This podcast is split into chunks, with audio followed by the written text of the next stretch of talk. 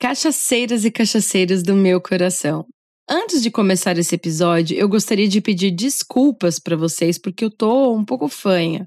Antes de viajar, eu fiquei um pouco resfriada, mas como foi uma viagem de moto, eu não tive muito tempo para me recuperar.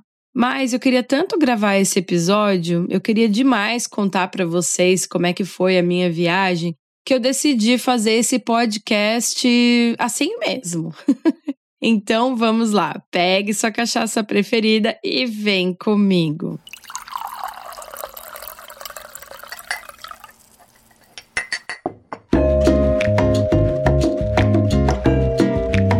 É dose, hein?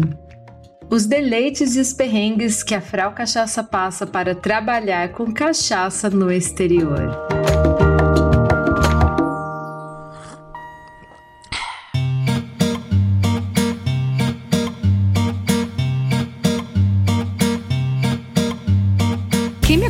Instagram sabe que eu gosto de compartilhar sempre com vocês, todas as vezes que eu viajo. E, gente, eu gosto muito de viajar. Mas a viagem que eu fiz agora no final de julho merece um episódio de podcast sim. Sabe por quê? Porque ela é muito relevante para o meu trabalho. Meu marido adora viajar de moto e de vez em quando damos umas escapadas assim de leves. Como somos ambos autônomos e não temos filhos, fica fácil viajar de modo mais espontâneo. E tanto eu quanto ele adoramos combinar aí uns passeios ligando tudo. Viagem de moto com paisagens maravilhosas de preferência cheia daquelas curvas, boa comida e vinho. Apesar de termos passado por diversas regiões vinícolas importantes, como Brescia, que é conhecida pela sua Franciacorta, por Valdobbiadene e Cartizzi, que é onde a gente encontra Prosecco, e pelo Veneto, que é onde a gente encontra Valpolicella, o Soave, o Bardolino, por exemplo, o que eu quis explorar mesmo foi uma especialidade italiana bem conhecida, que é oriunda do norte da Itália. Então eu acabei deixando o vinho um pouco de lado. E por que eu decidi ir para lá, para o norte da Itália? Bom, porque nós compramos no ano passado ingressos para o show do Bruce Springsteen, vulgo The Boss, que seria no Autódromo de Monza, e Monza fica pertinho demais de Milão, que é no norte da Itália.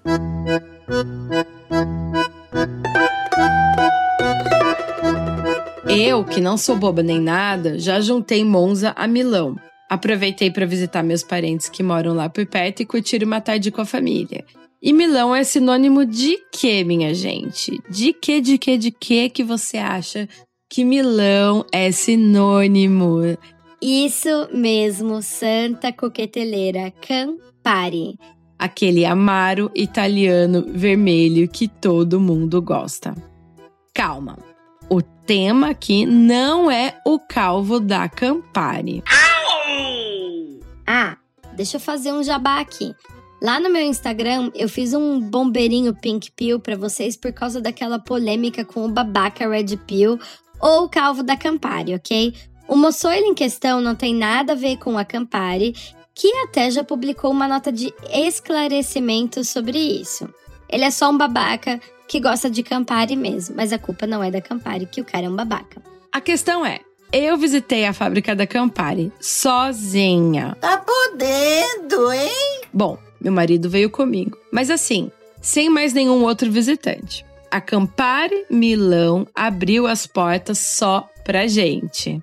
Nossa, a Frau tá com tanta moral assim. Olha, gente, nem tanto. Na realidade, eu vou contar para vocês o que aconteceu. No site deles, no site da Campari, tá dizendo assim que podem ser feitas reservas para hum, visitas em grupo. Mas como não estava escrito nada a respeito de reservar a visita a sós para uma ou para duas pessoas, eu imaginei que não precisava reservar nada, imaginava assim que fosse uma galeria aberta ao público.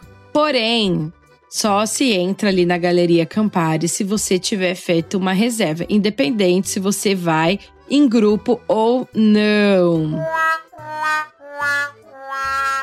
Então, eu decidi ser bem sincera. Olhei para a moça ali da recepção, olhei para ela, chorei as pitangas e disse que tinha vindo exclusivamente de Viena e que teria somente aquele dia, aquele diazinho para visitar a Campari. Que eu era mixologista brasileira, que eu adorava Campari, que eu não podia voltar para casa sem ver a galeria. Meu Deus do céu, deixa eu entrar, please, por favor, per favore, me deixa eu entrar nessa galeria hoje. O golpe tá aí, cai quem quer. O meu marido tava lá do meu lado fazendo a sua parte, olhando pra moça da recepção da Campari com aqueles olhos tipos do gatinho de botas do, do Shrek, sabe? Assim, só pare, parecia assim que tava cheio de lágrimas os olhinhos dele. Porque assim, gente, eu vou contar para vocês como é que é.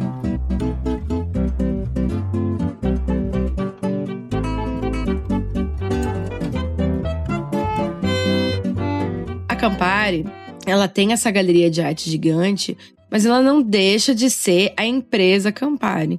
Então, tem um monte de gente com crachá entrando e saindo o tempo inteiro, passando ali por aquelas catracas, entendeu?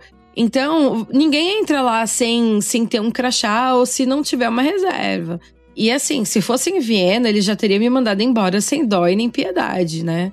Então eu já tava quase desistindo quando a tia se compadeceu, ligou pra, pra uma fulaninha, a fulaninha ligou de volta, enfim. E aí me disseram para voltar aí no mesmo dia em duas horas. Porém, ainda me olhou com cara séria, que visitaríamos a galeria sem guia nenhum, porque ninguém estaria disponível. Então, somente ali com o audio guide, né? E que a visita custava parte jackpot, né? Ganhei na loteria. Eu não preciso de guia, né? Eu não, quem é que precisa de guia, meus insumos de bar? Eu não, né? Eu queria mesmo é entrar na galeria. Quanto mais ainda e com um guia, né? Assim, eletrônico, né? Com um audio guide. Bom, agradecemos os olhinhos marejados de lágrimas, porque eu sou dessas. E fui pro bar da esquina, que também era da Campari, para beber Campari. Of course! e almoçar, porque a noite era dia de rock and roll. Ia ter Bruce Springsteen no autódromo de Monza, né? Então, pra gente reforçar aí um pouquinho o estômago, a gente deu uma almoçada e experimentamos alguns coquetéis feitos à base de Campari, né? E aí, depois de uns três Negrones Bagliati e um tanto de prosciutto com melão, Lá fomos nós dois para a Galeria Campari. Mas até então, nós não tínhamos dado conta que, por causa da exceção que abriram pra gente, estaríamos sozinhos na galeria. E assim foi. Meu marido e eu visitamos sozinhos a Galeria Campari. E foi dessa maneira que a Campari abriu as portas, sem querer querendo, somente para mim na semana passada. A Chilari, gente, quero aplausos.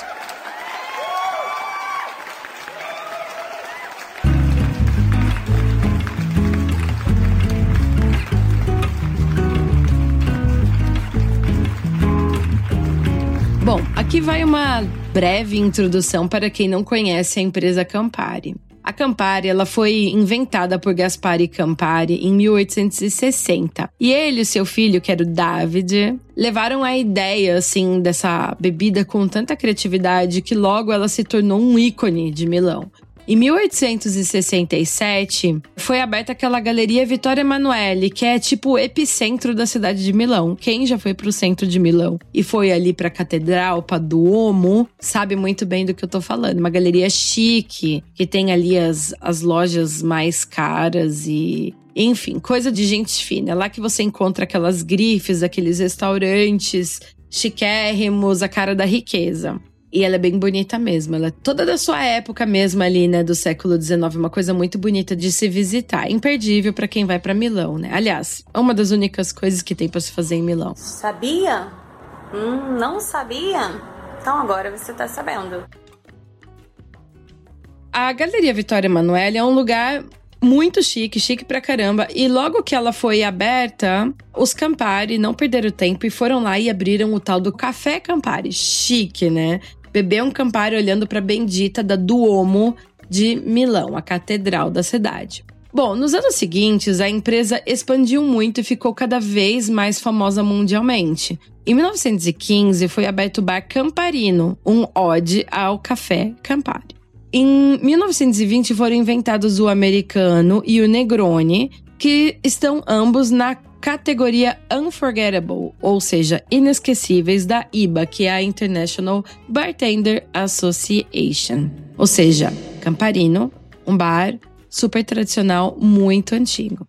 Além desse bar e desse café, além disso, a empresa Campari sempre investiu muito em arte, criando um vínculo da sua marca com sofisticação e coisas bem avant-garde. Daí a, a, coisa foi melhorando cada vez mais. Desenhos futurísticos, filhos do seu tempo, artes diversas, tudo criativo demais levava o nome da Campari. Atores e atrizes famosíssimos eram convidados para fazer comerciais e para fazer ensaios de fotos que celebravam a cultura urbana e um estilo de vida luxuoso levavam o nome Campari. Nos últimos anos, a empresa tem investido bastante em mixologia, curtas estilo James Bond, igual aqueles lá Red Hand, inteligência artificial para criar, por exemplo, cenas com o icônico Federico Fellini, que foi um diretor de filmes italiano muito conhecido, já falecido. Então, até isso os caras têm usado aí em nome da Campari. Bom, mas vamos voltar aí para a Galeria Campari, que não é nessa Galeria Vitória Emanuele. O que é na Galeria Vitória Emanuele? Perto da catedral é o Bar Camparino.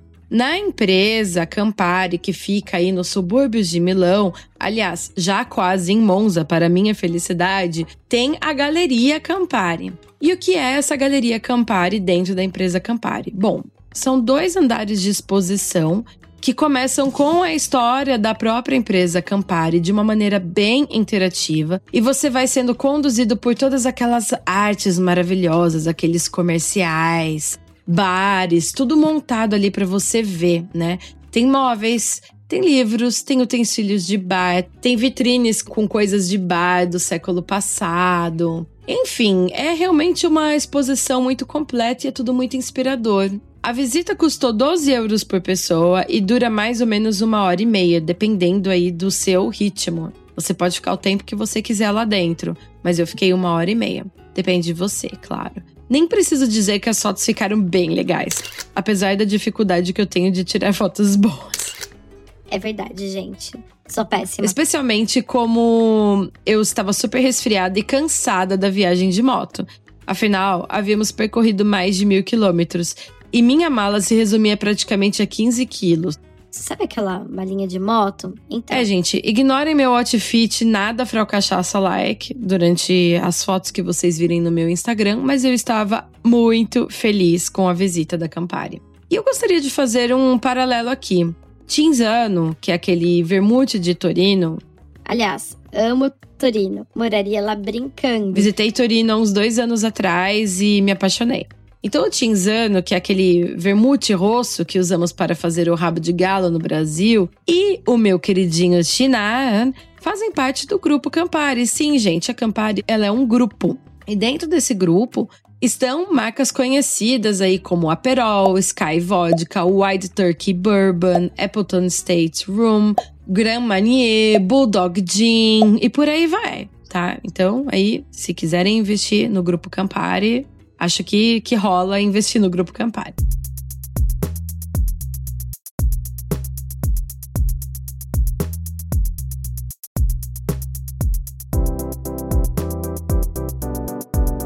Gente, fica a minha reflexão. Agora que o rabo de galo entrou para IBA, aquela mesma lista onde o Negroni e o americano estão, porém numa outra categoria, não é uma ótima oportunidade para a cachaça se posicionar melhor na coquetelaria internacional? Já que dois ingredientes que a gente usa para fazer o rabo de galo tradicional estão aí no grupo Campari, que é um grupo extremamente famoso, grande e com tradição. A gente não pode esquecer aí que existe. É, eu não sei se eu estou certo ou se eu estou errado. Esse é um paralelo que eu estou fazendo, mas eu não fui atrás disso.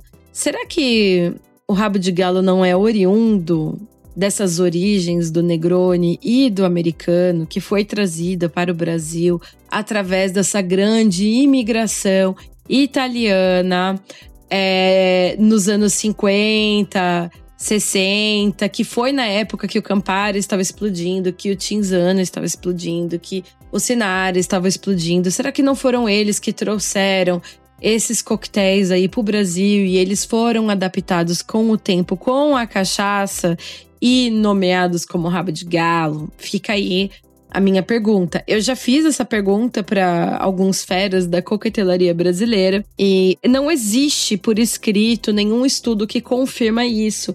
Porém, eu tenho essa teoria na minha cabeça e eu acho que ela condiz com o tempo na época, né? Que era aquilo que esses italianos, que a maioria, né, oriundos aí do norte da Itália, tinham essa tradição de beber vermute e bitter, de repente o rabo de galo surgiu disso daí, né? Dessa imigração. Mas enfim, pode até ser exagero da minha parte? Pode, né? Mas santa coqueteleira, meus amores. Quando Gaspar e David começaram a produção do Campari de maneira artesanal e pequena, será que eles sabiam que a empresa chegaria onde chegou hoje? Será que não é justo a gente mirar e observar o que uma empresa grande passou para podemos alcançar patamares mais altos, né? Uma marca que acabou sendo ligada aí a estilo de vida, lifestyle, luxo, arte, representada e conhecida por famosos. Quem é que não quer alcançar isso? Por que, que nós não podemos nos inspirar numa empresa dessa que pensava muito além é, do seu tempo para nós mesmos alcançarmos patamares mais altos? Enfim, fica aí a deixa, donos de destilaria de cachaça, a vida desses dois empreendedores da empresa Campari são um caso sim a serem estudados e a serem usados como fonte de inspiração. Aliás, eu tive até um insight desses aí relacionados a uma empresa do vinho do Porto, mas vamos, vamos continuar aqui na Itália, não vamos para Portugal não, tá? E esse também foi um dos motivos de eu querer tanto conhecer a Galeria Campari nos subúrbios de Milão. Aliás, a galeria fica a uns 10 quilômetros de Monza, como eu já mencionei anteriormente, e que é onde nós iríamos ver o show do Bruce Springsteen. Olha só que maravilha. Então saímos da galeria da nossa visita a Campari e fomos direto pro show. Uh, aleluia, arrepiei. E é claro que eu não poderia perder a chance de conhecer o Camparino, que é aquele bar que a Campari abriu em 1900 e bolinha, lá na Galeria Vitória Emanuele. Além dos coquetéis clássicos, existem outros coquetéis de assinatura que são maravilhosos. E uma pequena carta de vinhos. Se você tem a intenção de visitar Milão, recomendo que você tire um tempo para o famoso aperitivo milanês lá no Camparino. O aperitivo milanês é o ato de comer e beber, de se socializar em Milão.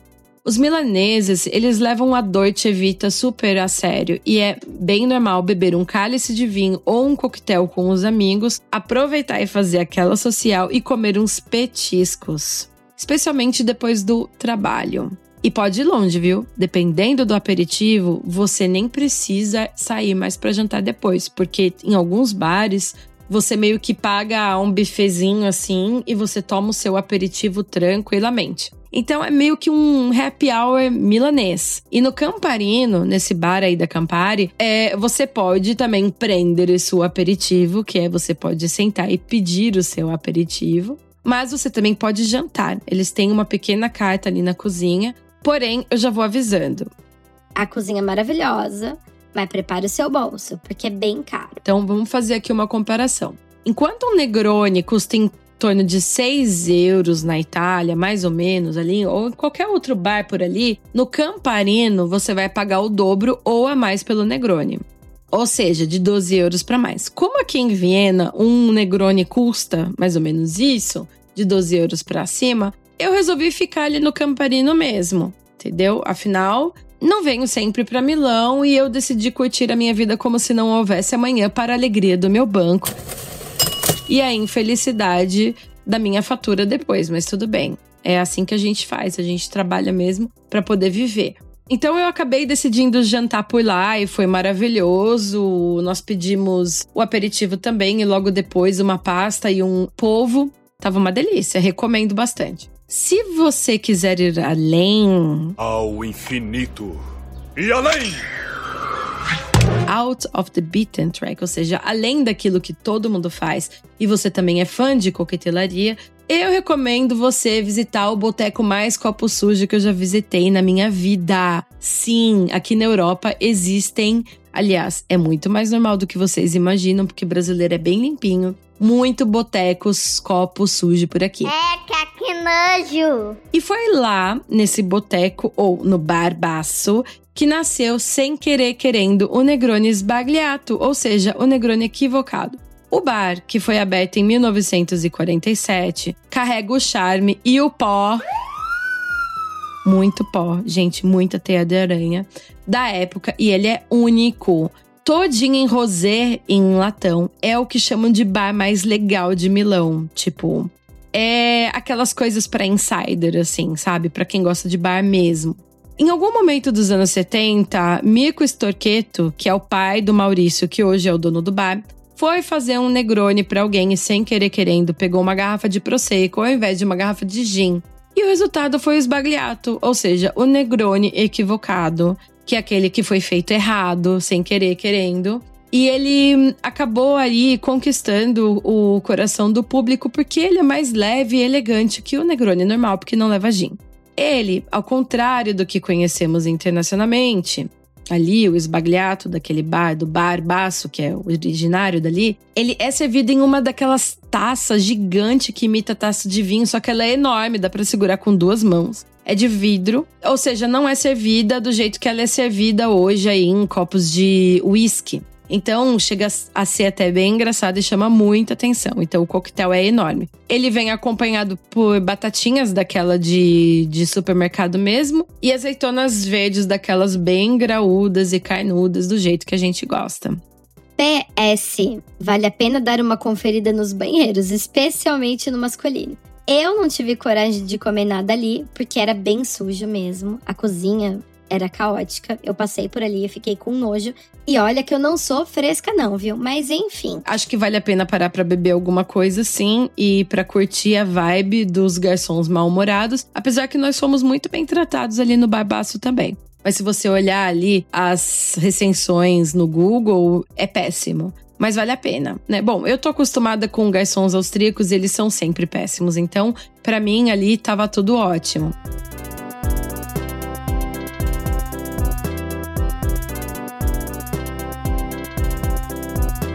E é isso, gente. Se vocês quiserem ver as fotos, dá uma olhadinha ali no meu Instagram. Siga-me no Frau Cachaça, arroba Frau Cachaca, porque é lá que eu vou publicar as, as fotos e as coisas no feed. Quem acompanha os meus stories já deve ter visto aí na íntegra, conforme eu estava viajando. Comenta aqui embaixo comigo o que é que você achou desse episódio. E, mais uma coisa, já deu vontade de provar um rabo de galho esbagliato? Conta pra mim. Um grande beijo para vocês e até a próxima.